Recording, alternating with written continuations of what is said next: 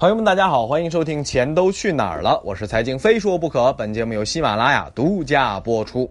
如果你喜欢我的节目，可以把它分享到微博或者是微信朋友圈，让更多的朋友加入到咱们的大家庭。好，本周呢，因为这个感冒的问题啊，我把这个更新的时间略微的往后调了一下啊，周五更了一下，周日更了一下啊。原本的话，咱应该是二四六啊，希望大家能够多多理解。好，今天咱们更一期节目，这一期节目呢，更一个热点吧。这个热点就是即将开板的创业板啊。其实仪式啊，各方面都已经开始了，就是我说的这开板，说的是正式咱可以买卖了。哎，马上了啊！这个六月二十三号，今天录节目是二十三号，哎，马上应该是七月头上啊，就可以二级市场交易了。当然，在正式交易之前呢，咱这个创业板和这个科创板呢，还是挺有意思的啊。它的交易机制、定价机制啊，方方面面都非常的有意思。在正式交易之前啊，跟咱们广大适格投资者说一下，什么叫适格投资者？哎，你这个账户里边得有两年的时间，你还得有五十万这个总资金或市值，对吧？哎，达到五十万就行啊。之前我还确认了一下，哎，这个您就算说能玩这科创板啊，我的建议还是那句话，多学习少动手。哎，这几个字儿呢，其实大家也可以把它应用到资本市场所有的动作里边。哎，你炒什么，投资什么，动什么，只要你碰资本市场，你就记住我这几个字，好吧？多学习，少动手。为什么要多学习呢？因为资本市场这玩意儿跟咱主业没多大区别。比如说，咱做生意的生意人，你对这个行业花那么多心思，摸爬滚打那么多年，你一定对它非常了解，特知道特别多。那你进入一个完全新的领域里边，难道？不要应该花更多的时间去熟悉它、学习它才行吗？对吧？这是一方面。另一方面，为什么少动手？资本市场是动钱的，对吧？直接钱进去花一下就没了。当然运气好，可能花一下又赚了，对吧？没准儿。所以多学习少动手是对咱普通投资者而言最重要的一点啊！大家可以多学这个这方面要多注意一点。好，那接下来我们来说一下这个科创板啊。这个之前说过两期啊，这个股市专题节目啊，这个关于科创板都简单讲过。当时科创板刚上来的时候，我有一个定调啊。这个事关什么？事关中华崛起，啊，当然这个噱头有点大，口气有点大。但是，如果我们从经济结构转型以及我们宏观经济当前面临的各种困局来看，这样说其实也不是夸大。那科创板到底是怎么回事儿？即将上市，我们可以炒的这个板儿，哎，到底有哪些值得注意的啊？这里边就从今天开始开几个科创板的专题啊。我感觉可能大家听的少，但是。无所谓啊，因为这个东西，我觉得宣传这么广泛，啊，有些基础知识必须必备的知识一定要说给大家。哎，这个热度不热度的就不重要了啊。首先第一个啊，还是金融诈骗，大家要注意啊，打着科创板的旗号，新东西嘛，对吧？新事物嘛，蒙老百姓。永远记住这句话。目前排队的公司就那么几家啊，一百多家，受理的也就三分之一都没有吧？哎，过会的就那十几家吧，应该是，反正就那么几家。啊，随便一搜都能搜出来。如果别人拿着科创板的股权忽悠你，就让他滚就行了。啊，这里边啊，股权投资诈骗的已经不少了，咱老百姓一定要注意，好吧？好，开头提个醒，接下来正式进入到今天节目当中。首先说一个这个交易机制，啊，这个有个东西叫做绿鞋机制，啊，这叫绿鞋机制咋来的呢？就是在美国啊，这个发新股的时候，啊，应该是上个世纪了，非常久远的时候了。啊，有一个叫公司叫做波士顿的这个绿鞋制造公司啊，六三年那时候公开发行募集股票、募集资金的时候，哎，率先实现这样的机制。大概意思就是什么意思啊？就是哎，有这个上下募集这个额度的控制，对于暴涨和暴跌啊，这个做一个缓冲。哎，这个是总体绿鞋机的一个核心的要素。呃，这里边呢，呃，咱们有历史上也提醒大家一下，工商银行、农业银行、光大银行，其实在 A 股上市这几家银行里边就用过啊，但是这个比较久远了，大家可能没没感觉。那这一次应用到科创板里边，这个绿鞋机制我们该如何去理解呢？咱分开来说。那咱们假设。那接下来咱们假设啊，随便找一家公司吧，就拿这个过会的其中之一啊，蓝启科技说起啊。这家公司呢，就是云计算的人工智能提供芯片为基础的解决方案的啊。这家公司挺符合科创这个啊这个理念的。那假设这家公司，哎，咱们正式这个这个要发行了，要 IPO 了啊。它这个价格呀，这个各方面的这个操作，包括绿血机制是怎么理解呢？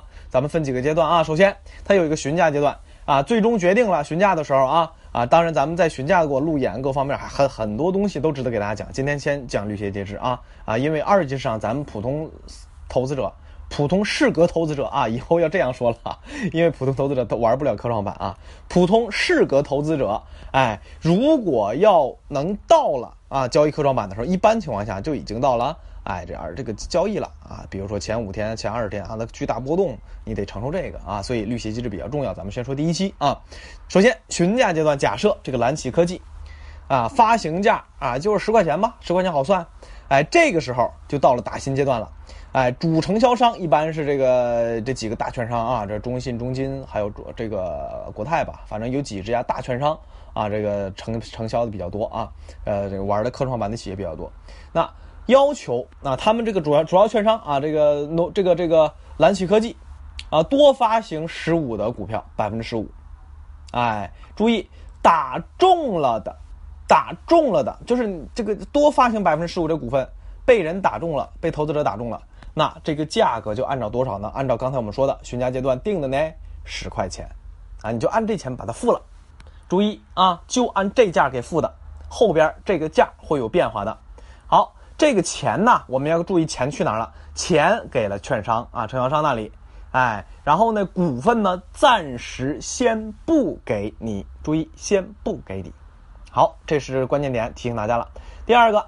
哎，上市当日起三十个自然日内啊，科创板的规则五个交易日是什么？就是前五天是多少？没有涨跌幅限制。哎，你翻一百倍都行啊，只要你有本事，你敢翻就行啊。你跌呢，直接夸一下跌个百分之九十也可以。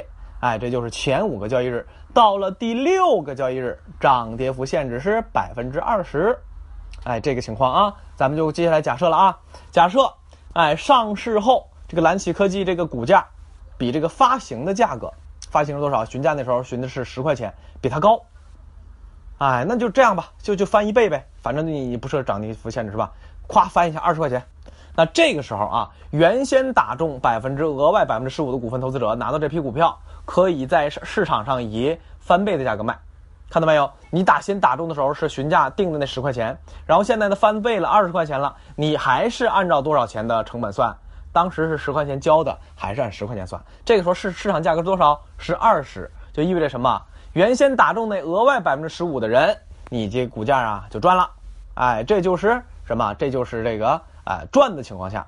哎，那这里边呢有一个重要的点啊，比如说呃这个上海证券交易所科创板股票发行承销办法里边说过，就说这个上市之日起三十个自然日内，主承销商都有权利使用绿鞋机制。啊，简单说啊，就是这三十天，这三十个交易日里边怎么用，承销商说了算。哎，反正最晚三十个自然日加五个工作日内，必须要把这个这个百分之十五的股份交付。啊，什么时候交付都没关系，你自己决定啊。所以能否在二级市场最高价抛售科创板新股，注意，注意啊，关键点来了，取决于这个承销商啊。什么时候把股票给你，啊？什么时候把股票给你？你看到没？比如这刚才我说了，哎，二十块钱最高价，但对不起，此时承销商没把股票给你，你还抛不掉，对吧？哎，那这里边呢，主承销商他赚什么呀？赚佣金钱。啊，比如说百分之十五的那个股份，超募资金百分比，啊，超佣金。一般情况下啊，这个百分之十五啊，呃，主承销商他在行使的过程当中，还是要考虑到投资者利益的。啊，这因为什么？后边我再给你讲啊。好，那 IPO 上市公司就是这几个主体。假设啊，这几个主体我们再理解一下。呃，投资者赚了，主承销商啊多超募了百分之十五啊，佣金多赚点，上市主体也多募集了一部分钱，这是什么？皆大欢喜，哎，都都比较开心。但是呢，不开心的谁啊？就是高位接盘的呗。高位接盘的是另外的投资者了啊。咱们这里就说的是打新中签的啊，承销商、IPO 主体。等等，这帮人他们是皆大欢喜的，都赚了，对吧？那第二种情况就是这个股价毕竟高了嘛，都赚钱。那第二种情况，股价低了怎么办？哎，蓝旗科，假设蓝旗科技咱们十块钱询的价，这个这个上市之后，它变五块、三块、两块了，怎么办？就跌了，怎么办？哎，这个时候主承销商可以干嘛了？选择绿鞋机制行使还是不行使了？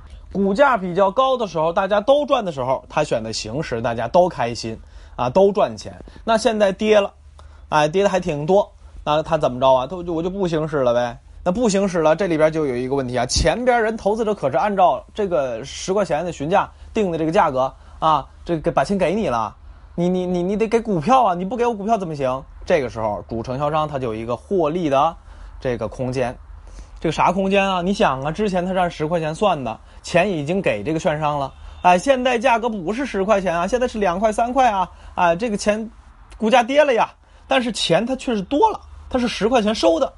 哎，此时的券商给股票就行，所以股票跌的越多，承销商干嘛赚的越多？哎，这个就非常有意思了。这个时候他的钱和股票是怎么转换的啊？主承销商拿着之前定发行价的十块钱，投资者给的，然后啊按照市场的价格去买，啊去买就行了。比如说十，他拿了十块钱的股价，现在股价跌到两块钱了，他就。赚了八块钱，一股赚八块钱，只需要买百分之十五的股份，然后把这个股份交给这个打新投资者就行了。啊，这里边钱的流向就是这个差价，券商赚了，亏的是打新中签的那帮人。哎，这个呢就是这个滤血机制，他他不用，我不用这个东西。哎，那当然这个里有一个变数啊，这个变数还是注意，还是在规定时间内啊，三十个自然日内啊，这个这个必须要这个在时间内使用这个机制。哎，这个时候啊，大家注意。啊，打新呐，包括这个这个这个承销商啊、发行商啊，他们的这个利益的分配是怎么回事啊？首先，投资者，投资者当初是按照十块钱打的新中的签儿，然后现在股价跌到两块三块，哎，虽然股份也拿到了，但是股价是两三块几块钱，对吧？跌了，哎，那这个券商就不用说了啊，我拿十块钱的那这个卖的这股，然后现在呢两块钱把股给他们了，中间差价券商自己赚到了。对吧？当然，这个除了承销商之外，啊，上市公司跟投资者、打新投资者都不开心，因为上市公司没有超募那百分之十五的资金，哎，就是这么来的啊。这个就是绿鞋机制啊。哎，这个绿鞋机制，最后的最后，咱总结一下吧，因为前面大家可能听的有点乱啊。简单说啊，这有点股票期权的意思。哎，承销商、打新投资者、这个上市公司三方利益啊，咱们重新勾勒一下。上市价格不断上涨，哎，这个这个券商、主承销商行使绿鞋机制，哎，三方全赚啊，都把钱赚了。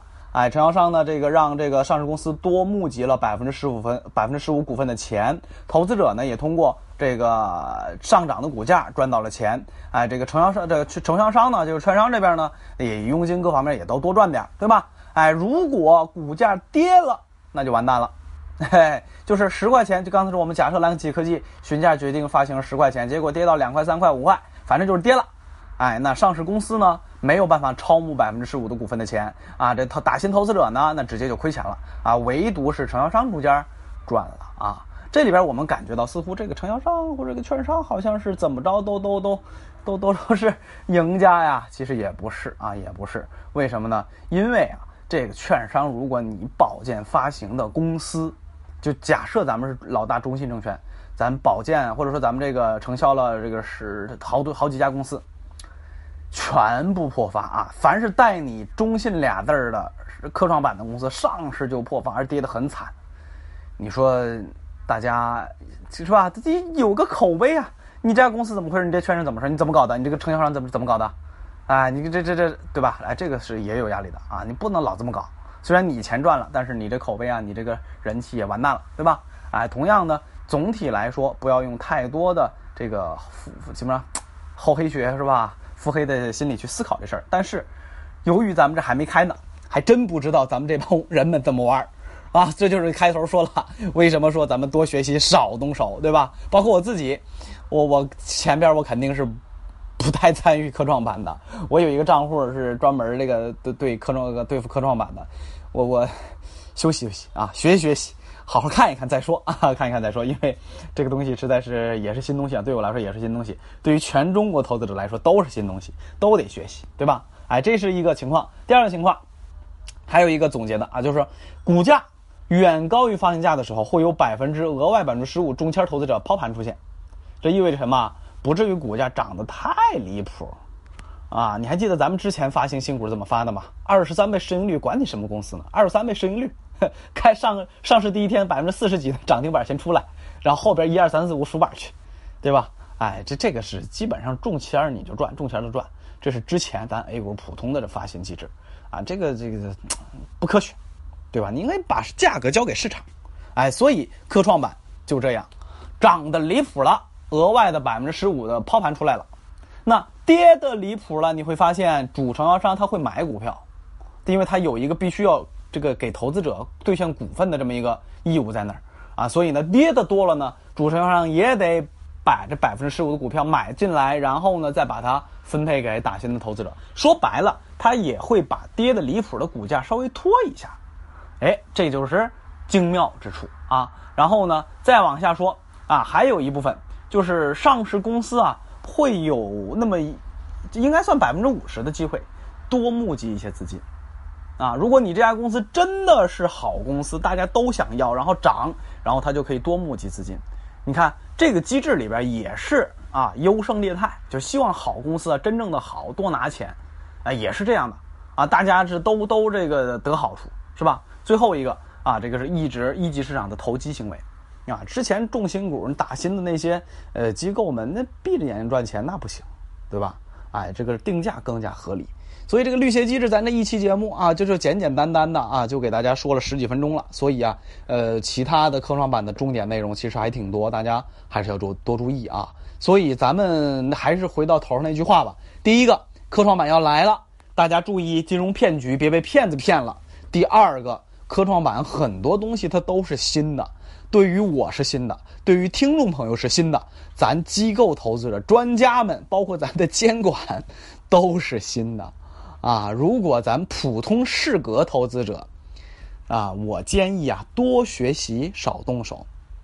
当然啊，您要是真钱多，因为我听节目里边也看到有人回复过啊，有些咱朋友确实钱确实很多啊，千把万啊，拿出来炒炒股就跟玩一样，那你无所谓啊，无所谓，你就拿一个账户，拿个五十万、八十万、一百万的。哎，在里边玩一玩，一边交着学费，一边感受一下市场，这没关系的。但是呢，绝大部分投资者其实还都是普通人，所以我建议多学习，少动手。啊，这个关于指数问题，大家也挺关心啊。一般来说啊，半年以内是出不来的啊。这个市场的数量啊，上市公司数量规模大了以后，大概半年以后吧，一年一年半的这种时间才会有科创板的指数。哎，所以说啊，这个指数投资者也得好好等啊。好，今天节目就先到这里吧。啊，今天呢，我这个感冒还是没有好干净，声音还是有点单薄，有一些问题啊，希望大家多多包涵。啊，后期啊，下周咱们二四六啊，这个没有特殊情况的话，还是会定时为大家更新节目。